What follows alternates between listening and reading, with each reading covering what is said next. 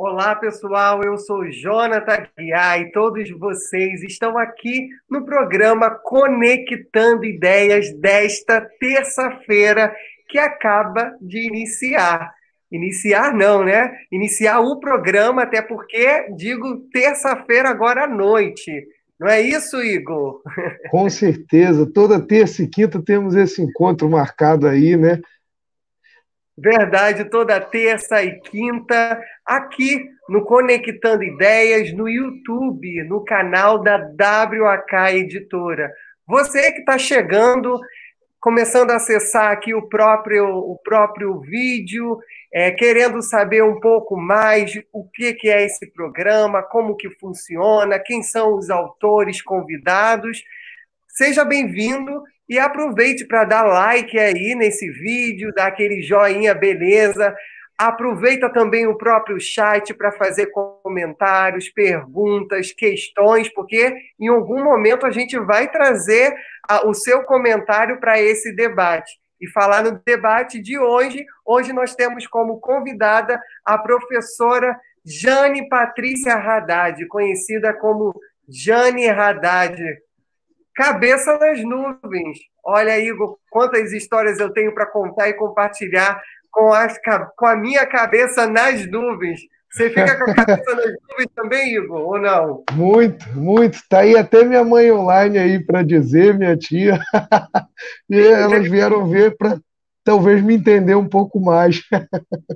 Entender, nos entender, entender quem é aquele outro ser humano, até porque a temática de hoje é por que as crianças e os jovens andam agitados? Por que será?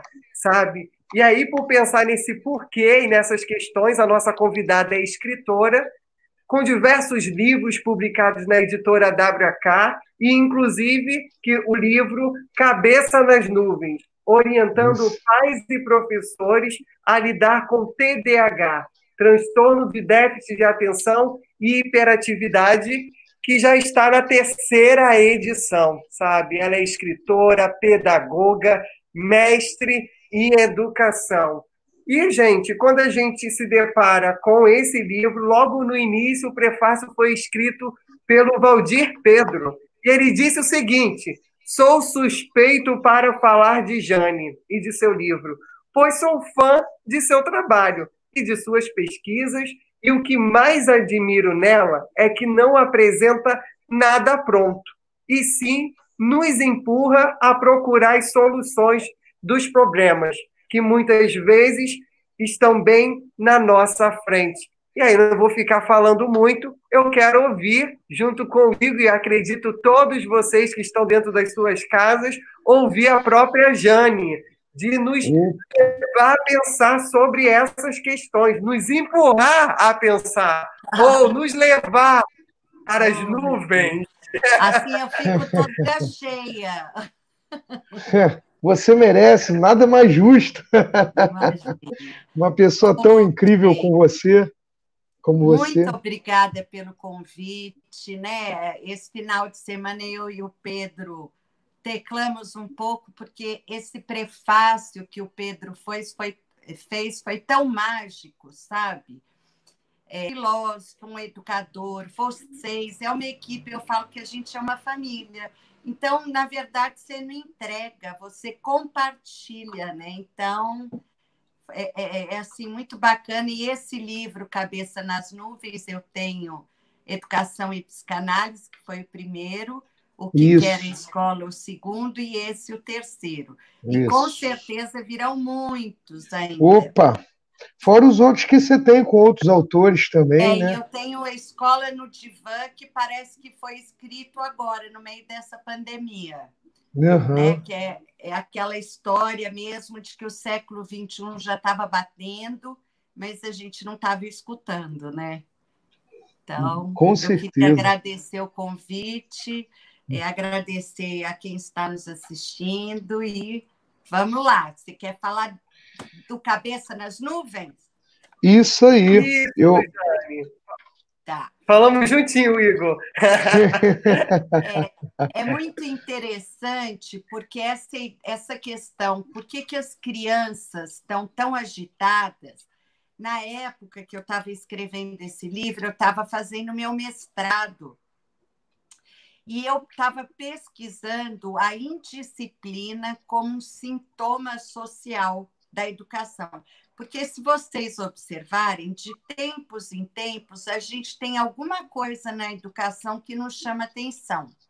E o transtorno do déficit de atenção na verdade, ele invadiu muito as escolas. Primeiro, porque eu acho que todo mundo tem acesso né, a, a mais informações, a mais diagnósticos e tudo, mas, por outro lado, começou a me inquietar muito, porque a gente parou de levar em conta que a gente tem vivido nos últimos anos numa sociedade hiperativa né? Numa sociedade onde o tempo cronológico ele é assim, ó, vamos rápido, pega sua mochila, faz isso.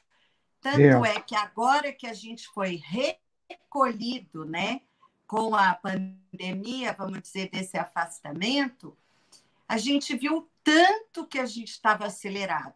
E o meu questionamento, e eu acho que eu encontrei muito essa interlocução na WAK, é porque eu vejo o transtorno do déficit de atenção como um sintoma contemporâneo, sabe? É, é, é, é um diagnóstico multifatorial que a gente tem que conversar muito antes de chegar ao ponto de medicar uma criança. Porque o tempo da, da, da, da vida, o tempo da escola, o tempo dos afazeres está muito além daquilo que a gente precisa e está muito além do que as crianças e os jovens dão conta, porque o processo de educar ele é incompatível com a pressa. Né? E, e, hoje com a gente certeza. tem uma educação, basta a gente ver esse movimento agora, vai perder o ano, não vai perder o ano. Quer dizer, a educação e o processo de aprender é contínuo. Então, por que, que eu tive essa ideia de falar desse livro? Porque eu fui uma menina que, na época, teve um diagnóstico antes do transtorno de déficit de atenção, era disfunção cerebral mínima. Só que eu tive o privilégio de estudar em escolas privadas. Né? Então, quer dizer, eu não fui uma das estatísticas do fracasso escolar. Uhum. Porque eu tive apoio. E as crianças que não têm, ou que estão na educação pública e não têm, às vezes, um acesso a tantas informações. E o Cabeça nas Nuvens chegou muito aos municípios, à educação pública. Basta a gente ver Santo Antônio do Rio Abaixo aí presente. Ah, né? sim, então, o pessoal está todo aí. É, a ideia é essa, né? não é sair diagnosticando, mas a gente visitar o que, que pode ajudar. Né? Então, é um livro pergunto, que eu gosto muito. Jane, aí eu te pergunto como ajudar. Mas antes de você responder, né, como ajudar essas crianças, eu acho que a pergunta central é o que, que é TDAH? O que, que é TDAH? Existe diferença? Existem similaridades, sabe? O que é transtorno de déficit de atenção e hiperatividade? Bom, é, a medicina considera um transtorno, então é um funcionamento no cérebro que é diferente, né? Toda vez que a gente pensa no discurso da medicina, é um viés.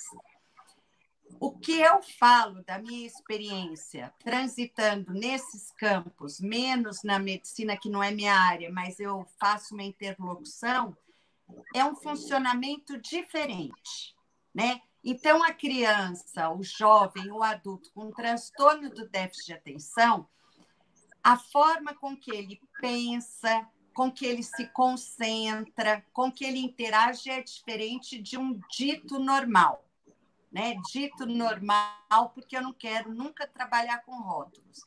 Então, o que, que acontece?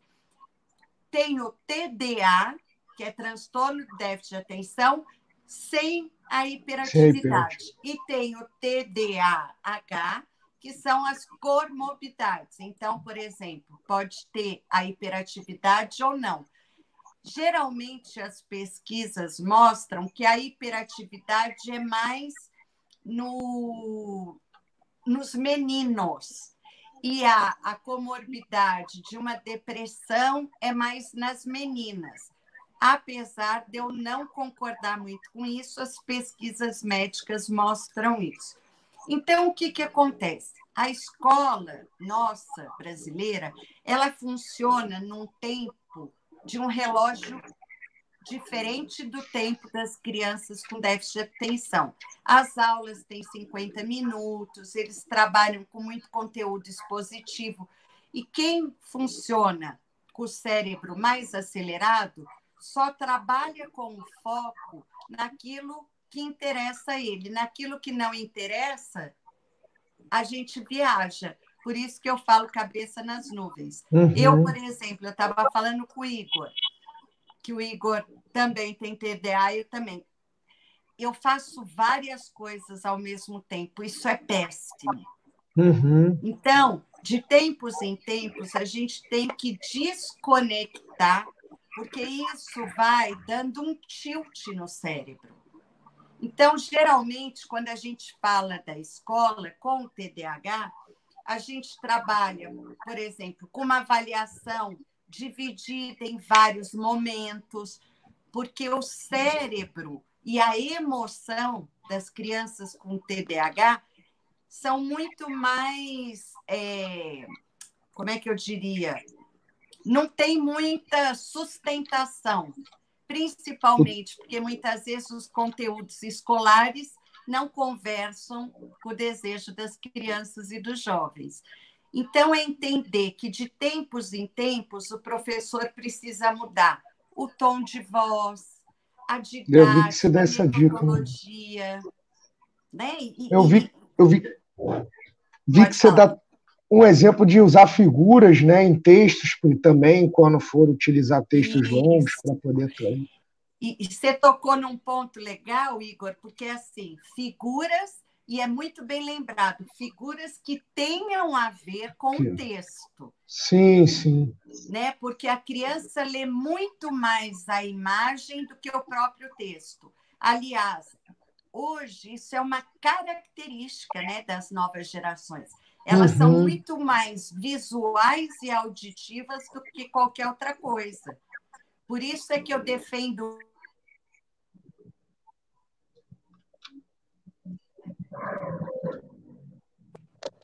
que é por isso que eu defendo muito essa ideia da arte, da música, da filosofia, da poesia, tocar a memória afetiva dessas pessoas tem muito mais efeito às vezes até do que o medicamento. Ah, né? acredito. Então, então descobrir o que que essas crianças e jovens têm preferência. Então, por exemplo, um aluno meu tinha preferência por cavalos. Então, sempre partiu uma conversa individual daquilo que faz sentido, que não é muito diferente de quem também não tem transtorno de déficit de atenção. Por isso é que eu, eu sabe, eu gosto muito da gente buscar é, um excesso de diagnóstico se não está assimilado com uma educação que ainda exclui aquele que não pensa dentro de um determinado momento, porque qual que, os adultos que foram diagnosticados, boa parte deles trazem um, um histórico de fracasso escolar. Né? Então, abandonaram o uhum. estudo.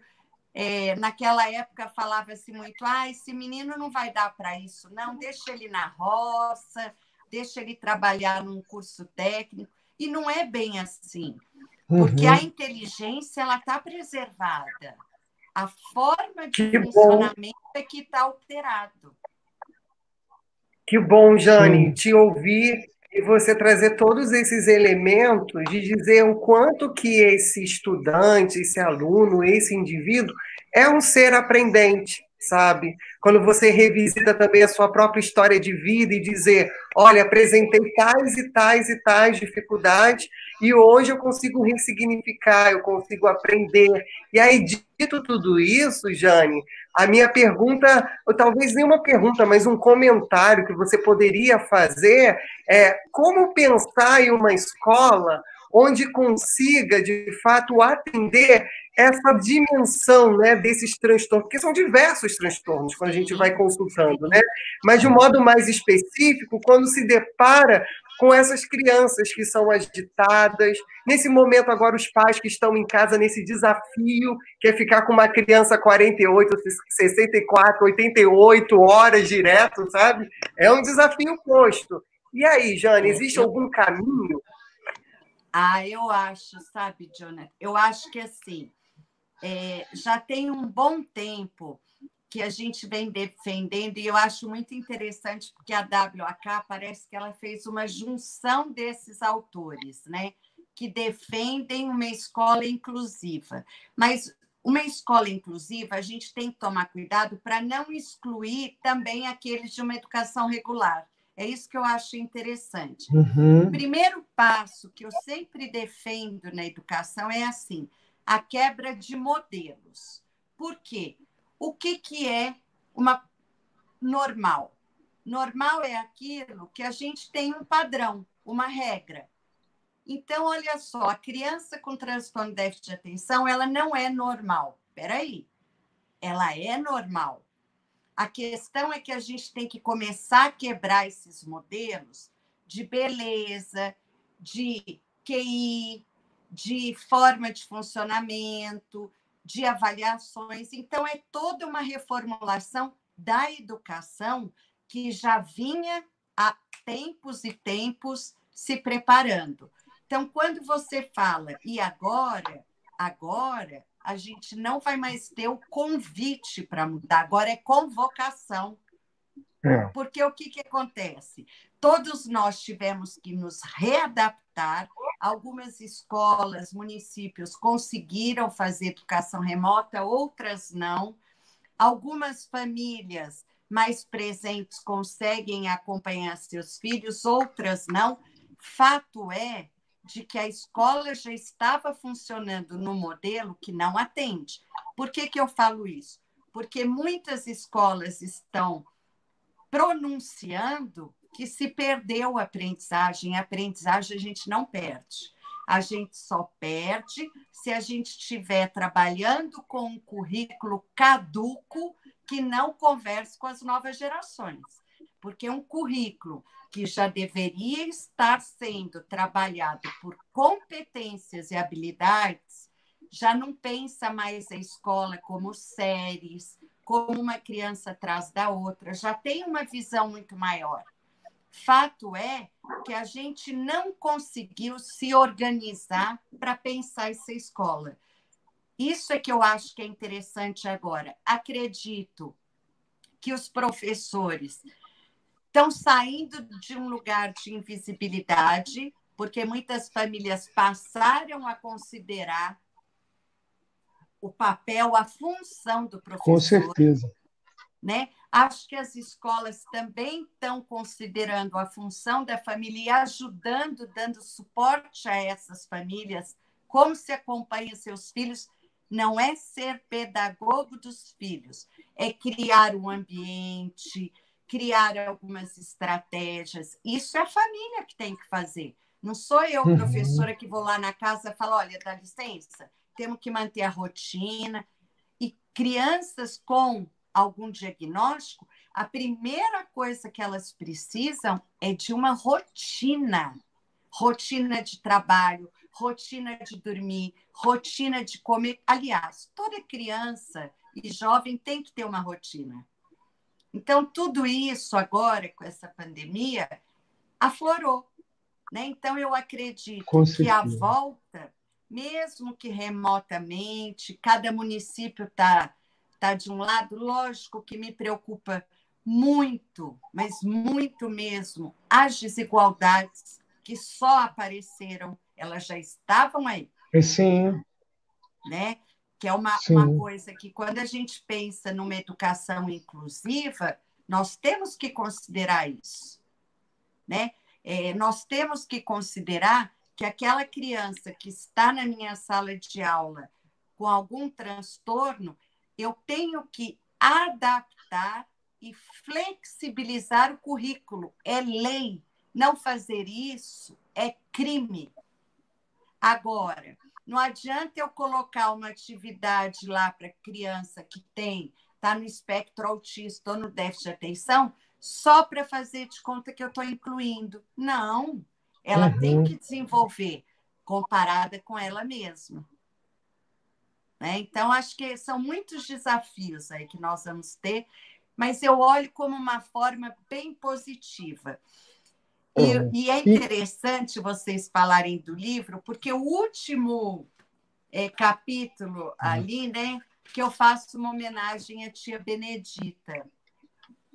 Quem era a tia Benedita? Era a bibliotecária da minha escola, aonde eu passava todos os meus períodos de castigo. Porque eu era uma menina fora da casinha, né? Não era uma menina que a escola queria, mas como meu pai era pagante, então eles me suportavam. Só que eu passava mais tempo de castigo do que em outro lugar. E essa tia Benedita era uma, uma negra bibliotecária, ela já sabia que eu ia lá para lá todo dia, então o que, que ela fazia? Ela separava um monte de livros para eu ler.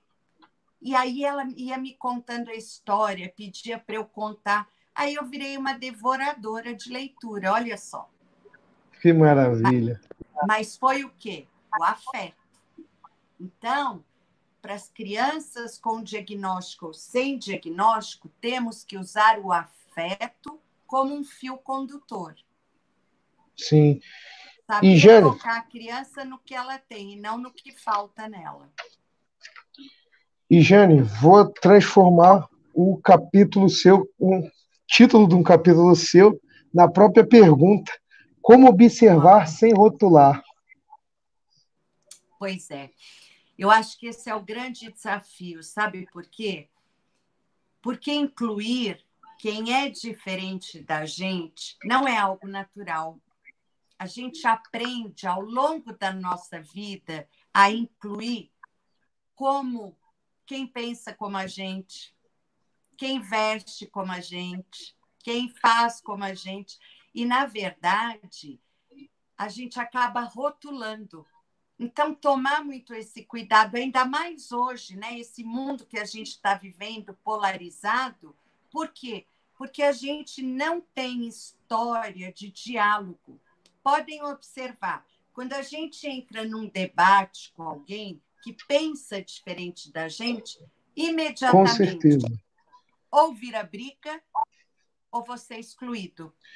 Eu ia falar exatamente isso, né? É difícil hum, para nós, né? É, entendermos o que um, um, um, pensante diferente, uma coisa diferente, né? Um, outro, um ser que é total diferente.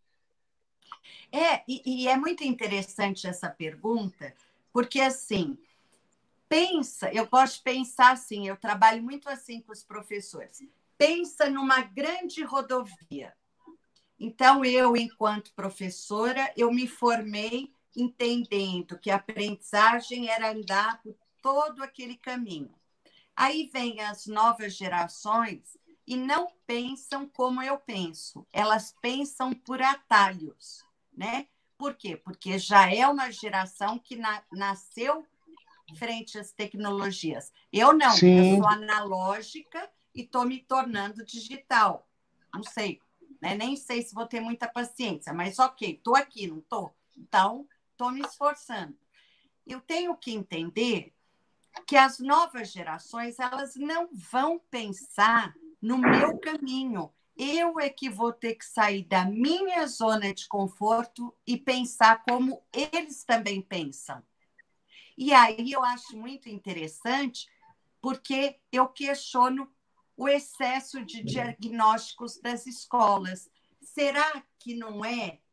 Porque, na verdade, elas não estão entendendo como aquelas crianças pensam. Uhum. E aí acaba rotulando. Sim. Então, Jane, é muito interessante. É muito Pode interessante falar. quando você traz essas provocações. Eu não sei se o pessoal de casa ouviram ou vocês também conseguiram ouvir também o barulho aqui. Pum! O que, que aconteceu? Um gato caiu no meu telhado. Minha cabeça foi parar nas nuvens. Mentira! Tadinho! É isso, tudo a ver com o nosso programa de hoje. Tá sabe? Conectando ideias, cabeça nas nuvens. E é tão interessante, porque quando a gente fala desse livro, eu fico pensando tanto assim. É, é, eu tenho um desejo já antigo que eu converso muito com o Pedro, que é falar da inclusão, sabe? Porque, uhum. na verdade, falar da inclusão não é agregar os diferentes, mas é criar uma outra perspectiva. Por exemplo, uma vez eu fui visitar um município que eles estavam ganhando mil prêmios lá, né? Do, de inclusão, de não sei o quê. Na hora que eu entrei na escola, a diretora falou assim para mim, e era um município bem rico, né? Quer dizer, a diretora virou da escola virou para mim e falou assim: "Vem cá, Jane, vê meu incluído". Isso já me deu um arrepio, né? Meu incluído, pensa. Aí Nossa, falei, já tá, já tá fazendo a exclusão, né? Na verdade. Uai, total. Aí eu falei assim: qual que é o nome do seu incluído? Ela falou para mim: autista. Ela não. Meu percebeu. Deus do céu. Aí eu sentei, falei com ela, mas olha que interessante. Por quê? Então, quer dizer, você acha que se uma gestora falou isso, aquelas crianças, aquela professora, aquela monitora vai acolher essa criança com direitos iguais, com oportunidades iguais? Não. Né? Então é muito interessante. Por exemplo, eu e o Geraldo, que também é autor aqui uhum. da, da WK, nós fomos conhecer a primeiríssima escola com que trabalham com crianças autistas, que chama Dora Alonso. Foi em Cuba, né, em Havana. Nós fomos. Nós fomos recebidos nas escolas pelos ex-alunos que são autistas. Que legal. É, Sensacional é isso. É trazer para eles é, falarem, eles que têm que nos ensinar, não somos nós a eles. Sim. Porque para eles, autistas somos nós, ditos normais. É a mesma Com coisa certeza. criança que tem a cabeça nas nuvens, loucos, somos nós que queremos uhum. encaixar ela no nosso tempo. A questão é a gente vai ter que trabalhar estratégias para que ela desenvolva uma atenção mais sustentada, para que ela entenda como ela funciona, para que ela se desligue, se desconecte de vários assuntos. Mas isso, na verdade, a gente teria que fazer com todos os alunos. Essa é a minha questão, porque cada um que entra é um sujeito e nós, enquanto uhum. educadores e escola, homogeneizamos as crianças, esquecendo a bagagem que elas trazem da família, a base uhum. genética também, como que elas se relacionam dentro de casa. Por exemplo, uma criança que sofre agressão física, para ela bater é um ato de amor. Ela não é violenta ela entendeu que o amor é bater. Olha só, a eu escola classifica. Eu vou esquentar um pouco mais esse debate, Jane. Vou esquentar Vai. um pouco mais esse debate. Vai. Quando você traz todos esses elementos, essas questões focadas na questão do próprio aluno, desse ser que está ali na escola, que é um ser que vive em sociedade, em diversos contextos, o que me chama muita atenção quando a gente vai focar nesse sujeito, é o olhar desse professor e dessa professora. Fato. E aí, quando a gente pensa nesse profissional, qual é o lugar da formação continuada desse docente. Pois é, é isso que eu acho interessante, sabe? Olha, vamos pensar uma coisa que é, me encanta na psicanálise. Freud sempre falava, escreveu, na, nas poucas menções que ele faz da educação, ele falava que as crianças, quando chegam nas escolas, elas levam os seus instintos hostis para os seus professores, é, a sua briga com seu pai ou com a sua mãe, porque é uma, é uma função de autoridade. Então, muitas vezes, aquilo que eu jogo para cima dos meus professores, eu estou direcionando para os meus pais. Então, o que, que você tocou num ponto fundamental, John?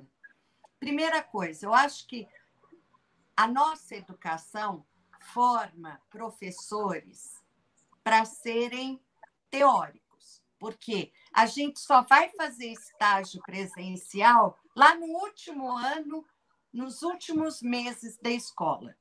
Ao contrário, por exemplo, dos médicos, né? Então eu acredito que a formação continuada ela deveria começar no primeiro dia do curso de pedagogia. Sabe? Por quê? Porque a formação ela tem que ter uma base. Com quem que eu quem são os autores que eu vou conversar?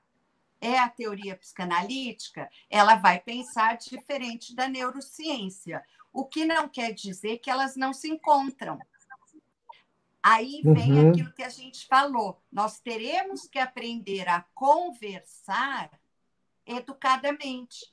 Porque tem crianças que funcionam muito mais com a terapia cognitiva comportamental, tem outras que a psicanálise ajuda. A grande questão é que ninguém é dono da bola. Qual que é o uhum. problema que o Covid trouxe para todo mundo? E que eu me incluo nisso, que é assim, humanidade, acorda, vocês estão achando que vocês são o quê? Vocês não são nada. E é isso, nós fomos recolhidos da nossa arrogância. E não tem área mais arrogante do que a educação que desconsidera a história de cada sujeito. Ah, mas então você está me falando que a gente vai ter 30 alunos numa sala, vamos ter 30 histórias. Aham, uhum, tô. Uhum.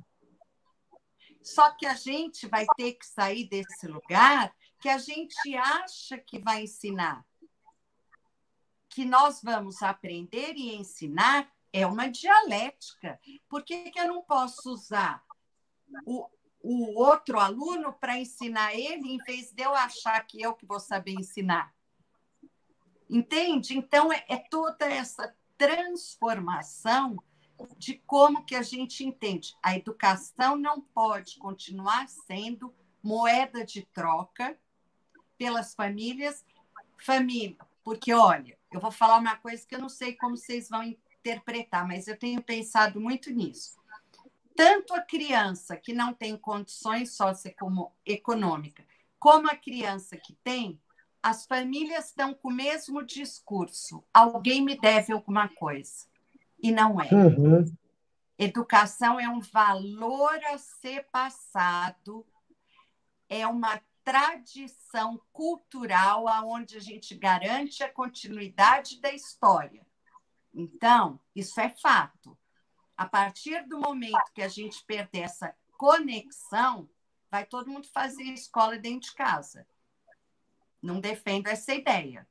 Agora, que a escola tem que se humanizar, que a escola e a família têm que se unir, cada um na sua função, de que a, os professores têm que abrir as suas mentes para acolher as crianças e fazer com que elas queiram aprender. O grande problema é esse. As crianças e os jovens olham para as nossas caras e pensam assim: hum, será que essa aí tem alguma coisa para me ensinar? Como instigar é o desejo pelo aprendizado? Pois Acho é, que essa grande questão. A gente não ensina, a gente provoca. Né? Por Isso. exemplo, por que, que eu me tornei uma leitora? Porque aquela pessoa que me acolheu lia e me entregava livros. Ela não precisou falar, você tem que ler, você tem que parar.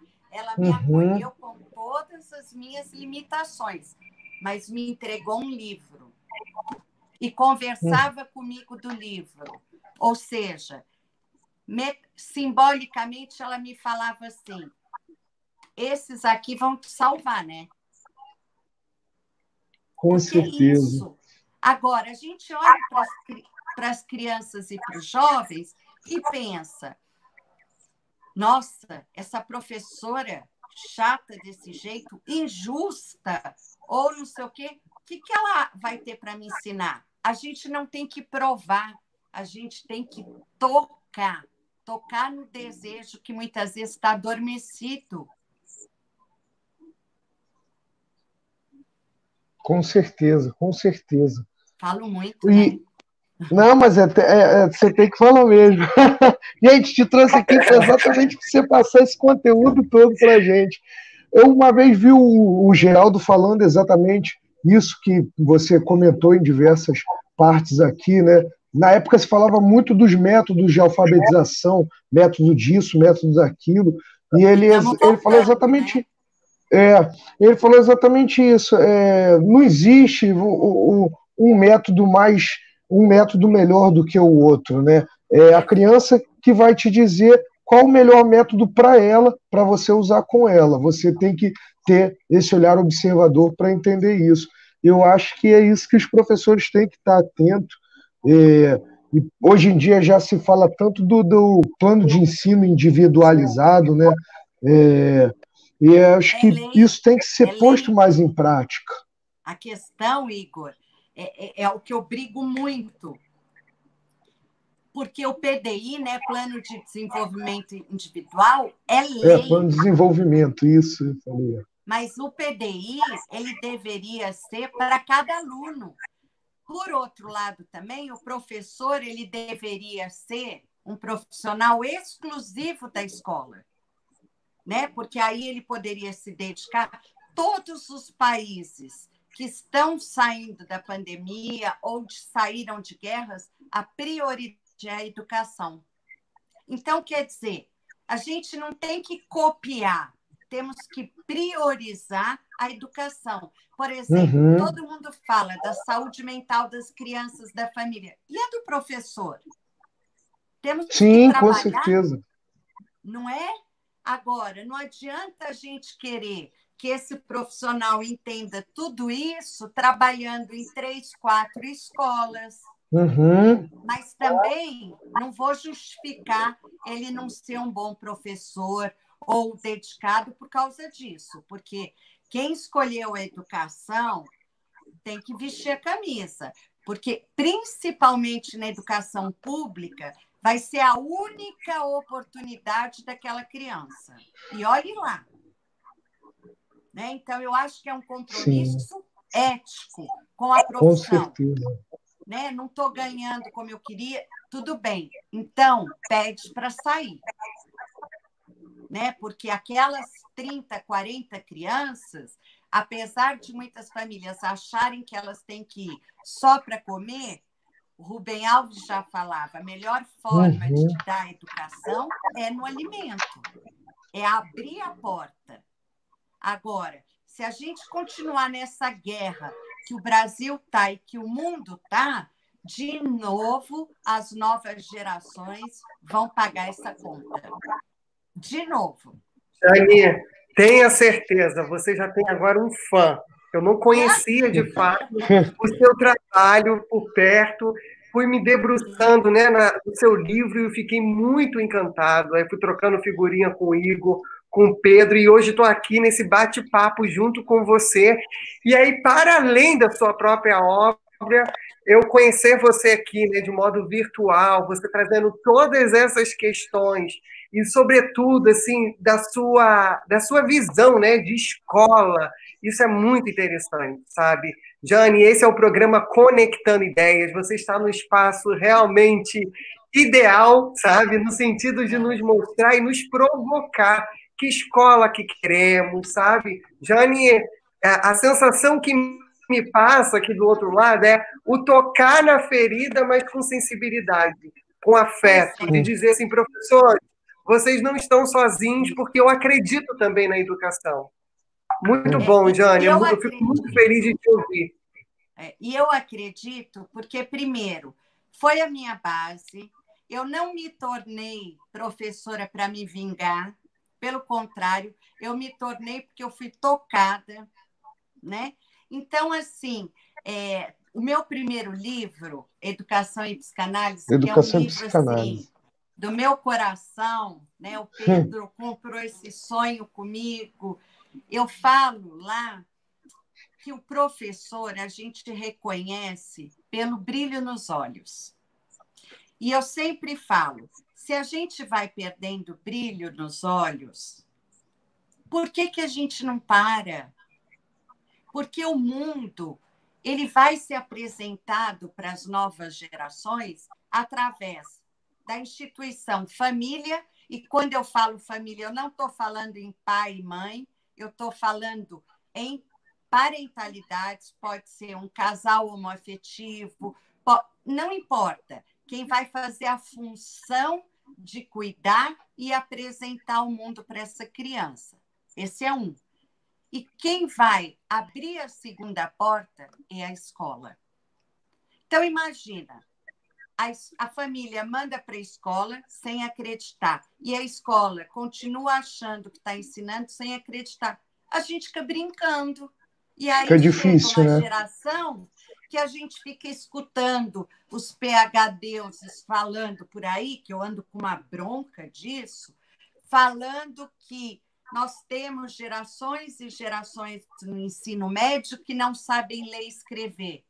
Ok, mas você é tão responsável por isso quanto eu, porque passou pelas nossas escolas. A mesma uhum. coisa eu digo, essa muitos políticos que estão no cenário político, eles passaram pelas nossas escolas. Uhum. Ué, então, em que momento que eu fechei os olhos? Se é, eu é. tenho metade do país analfabeto e eu estou há 30 anos na educação, eu tenho alguma responsabilidade sobre isso? Não, uhum. porque no, no meu município todo mundo é alfabetizado. Aí chega lá na terceira série, muitos professores ficam, ah, mas também você viu quem foi o professor que alfabetizou? Uai, não somos do mesmo grupo? Então, vamos ajudar aquela professora que não está alfabetizando legal? Esse é o problema do país atualmente, sabe? A educação não é moeda de troca nem acerto de contas. A educação é que vai transformar as pessoas, gostem ou não. Sim. O, o, o Jane, isso que você está falando, outro dia estava até comentando aqui, né? é muito fácil a, a gente tirar a responsabilidade nossa, né? É, digo, tô, hoje em dia a minha geração tem mania de dizer ah, essa geração aí, é, isso e aquilo, essa geração, isso e aquilo. Mas quem criou essa geração? Eu pergunto para os meus amigos, né? Quem criou essa geração? Então quem errou fomos nós, né? Porque é, se ela tá tão errada assim, né? E, e aí, essa, é muito... igual essa questão é, que você é falou dos professores. É, no consultório, a gente escuta muito isso. É, os pais, às vezes, chegam para a gente, lógico que cada caso é um caso, mas sim, sim. no cenário a gente vai compondo. Olha, esse menino não tem jeito, ele não tem horário para nada, ele fica a, a noite inteira no celular. Quantos anos o menino tem? 11. Ué? Como assim? Cadê o adulto da relação? Né? É verdade, é um gente. adulto aí. Isso é bom demais. Jane, o chat tá bombando, muitos elogios. Ah. Concorda, Igor? Pô, demais. Todo mundo aí comentando, Fátima Alves aí, Ai, Leandro, Fátima. Pedro. O, o pessoal de Santo Antônio do Rio Abaixo, ah, todo mundo fazendo ótimos comentários aqui, adorando sua fala. É, a Fátima Alves aqui escreveu parabéns, está te parabenizando. Santo Antônio do Rio Abaixo disse que está com a gente aqui. É, eles são queridos. Aí está aí um município que faz um trabalho de ponta. Pequenininho, mas está ali, ó. A Luciane também, Isabel Freitas, uma baita professora de São Paulo. Né? Então, eu, eu acho que é isso, né? É, a gente nunca teve uma história tão bonita para contar e de dor. Agora, por outro lado, Hannah Arendt já nos avisava uma coisa: a dor ela pode ser curada se sobre ela eu contar alguma história. Eu tenho falado muito isso na educação. Parem de se preocupar com as avaliações, com planejamento de conteúdo. Primeiro, quando voltarmos para a escola, se todos nós voltarmos, a educação tinha que fazer uma celebração para agradecer de estarmos vivos. Isso sim é ensinar essas gerações. Fazer uma honra para aqueles que partiram, falar de luto, falar de morte como consequência da vida sabe? Uhum. De conteúdo, porque essas crianças estão tendo uma experiência única, porque nós, a, a humanidade tem 100 anos que não passa por isso. Então, isso já teria que estar sendo trabalhado numa outra perspectiva. Não, nós vamos trabalhar se a gente vai fazer avaliação. Sabe o que, que eu falo? Às vezes de uma forma fofa, às vezes de uma forma brava tem gente morrendo. É isso mesmo que vocês querem fazer? Falar de avaliação? Mas é. avaliação não é processual? Avaliação não é dia a dia? Então, peraí, tem alguma coisa que não bate. A gente nunca viveu e viu a olhos nus a discrepância do mundo. Será que uhum. tudo que a gente tem para falar é que essas crianças vão perder o ano letivo? É isso mesmo? Hum. É absurdo, né, gente? E eu vou convidar aí quem quiser fazer pergunta para a nossa queridíssima Jane, deixar uma perguntinha aí, ainda temos alguns minutos. E, Jane, eu, eu lembro uma vez você falando numa palestra sua, na época que a gente organizava ah. também eventos, você falando da questão né, da, da, da, da profissão né, de professora, e que muitas vezes muita gente quer dar pitaco, vamos dizer assim, né? É, quer dizer o que, que o professor deve fazer. E ninguém chega para o médico e fala, não, você tem que fazer Perfeito. isso, tem que fazer aquilo. E isso é Ai, é sensacional. É. E sabe, e é muito interessante, Igor, você falar disso, porque isso está li, ligado diretamente ao que eu falo que é a saúde mental do professor. Por quê?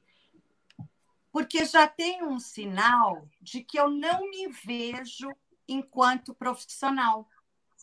Porque se eu vou pedir pitaco para outra área, para como que eu vou montar minhas aulas, para como eu vou interagir, então tem alguma coisa errada. E é muito interessante porque assim, a, a área que mais se dá pitaco atualmente é a educação. Uhum. Mas por quê? Porque a gente também tem professores fazendo bico na educação. Essa é a é. questão. Uhum, né? uhum. Então, quer dizer, é, é, é uma questão da pessoa se ver, isso está muito ligado à autoestima, à escolha da profissão.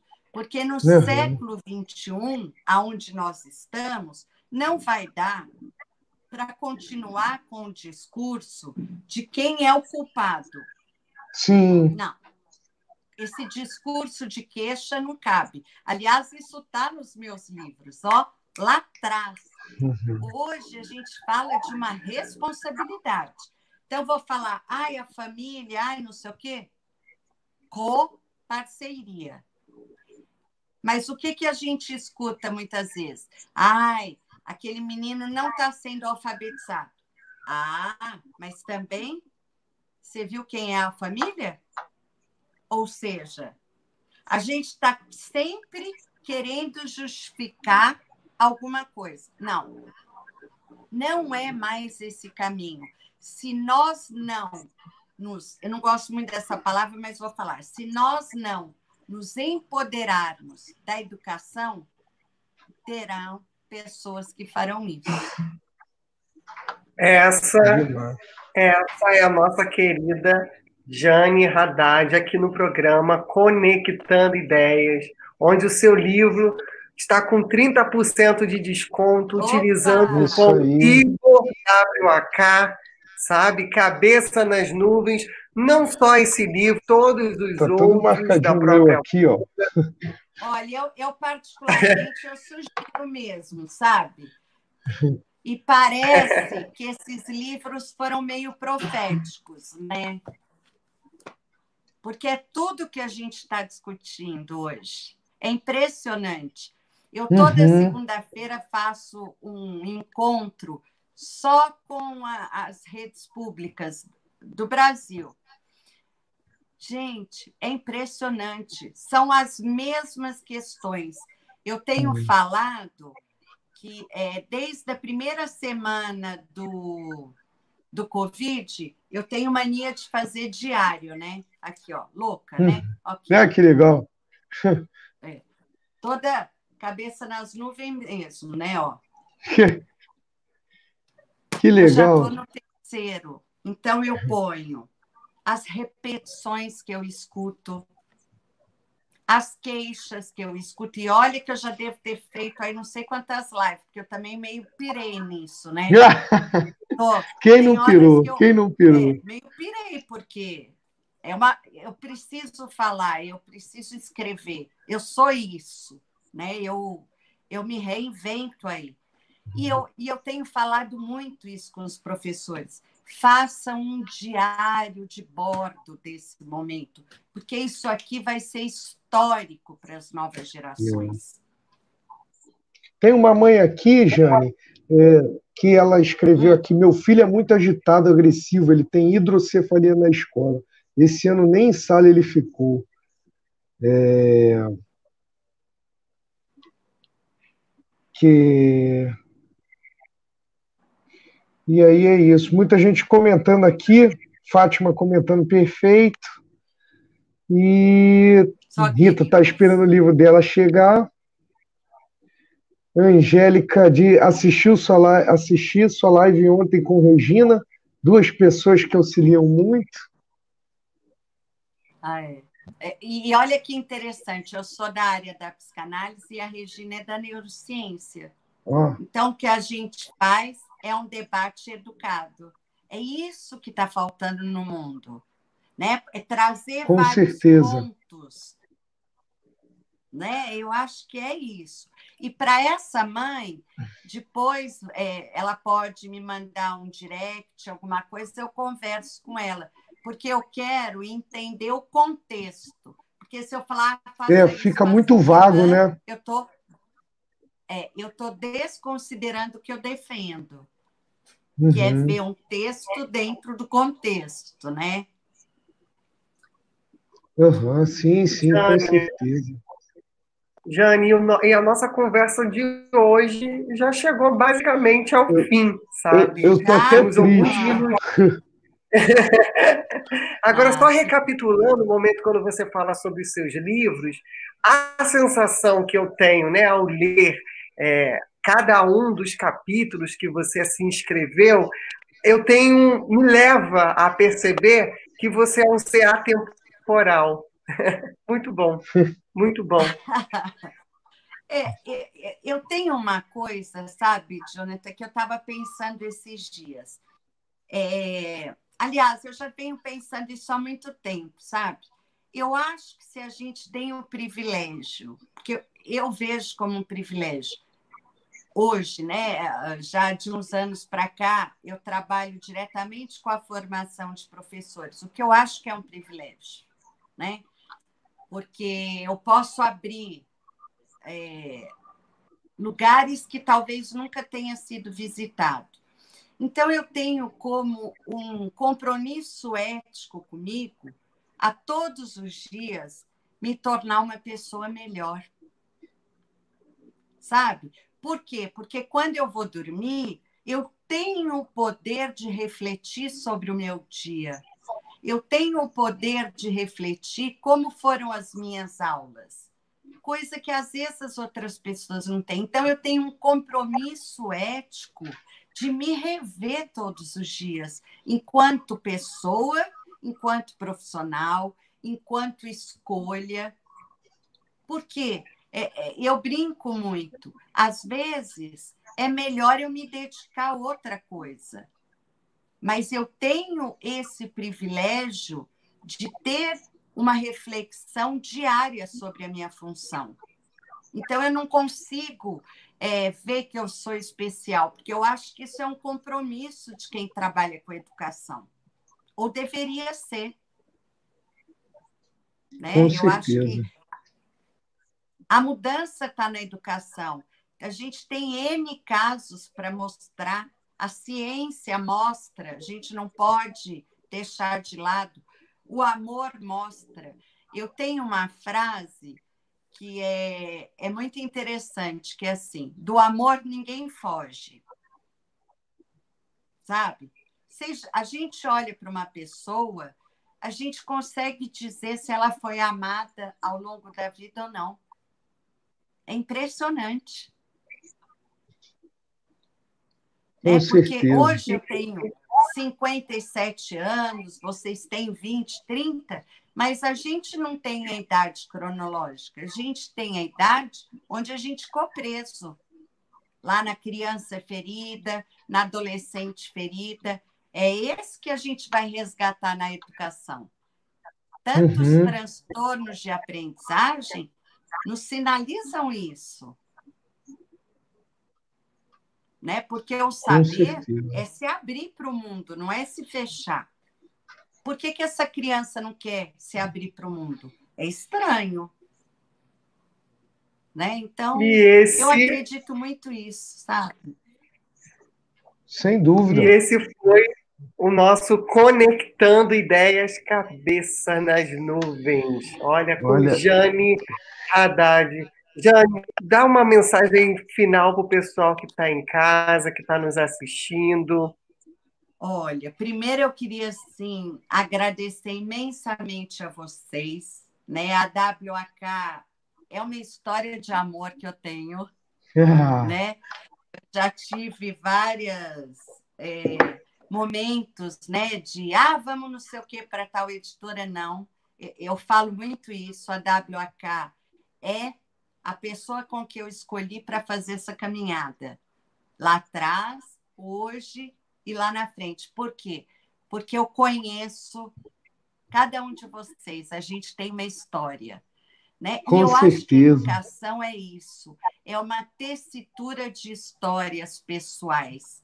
Em alguns uhum. momentos, a gente tem que sair desse lugar do eu, eu, eu e pensar nós. Então, o convite que eu deixo para vocês que estão aí hoje, do fundo do coração, é que a gente repense as nossas escolhas diárias, que a gente repense como que a gente está contaminando as pessoas no tempo da Covid-19. Né? Porque eu acho que é isso que a gente precisa fazer. É uma epidemia de revisão, uma epidemia de amor, porque a Covid vai passar, como a peste passou, como várias coisas passaram. Agora, a experiência que a gente está vivendo, essa não vai passar. Então, eu queria deixar assim, muita esperança, né? O caminho é a educação. Se façam presentes nos debates da educação, não tenham medo de falar, se posicionem, defendam, registrem o que vocês estão fazendo. O resto, tudo vai passar.